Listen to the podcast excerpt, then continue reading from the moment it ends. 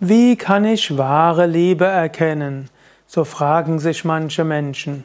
Sie fragen sich zum Beispiel im Kontext mit dem Partner, der Partnerin, liebt er oder sie mich wirklich? Oder vielleicht auch im Umgang mit einem Meister, einer Meisterin, ist das wahre Liebe, die ich dort empfinde zu diesem großen Guru, oder ist es einfach nur Schwärmerei? Es ist nicht ganz so einfach, vor allem gibt es keine klaren Grenzen. Im Yoga würde man sagen, jede Liebe ist letztlich ein, eine Widerspiegelung der wahren Liebe. Selbst die egoistische Liebe spiegelt etwas wider. Selbst die kleinliche Liebe, die erwartungsvolle Liebe und so weiter. Wahre Liebe kannst du erkennen als der Hintergrund von jeder Liebe.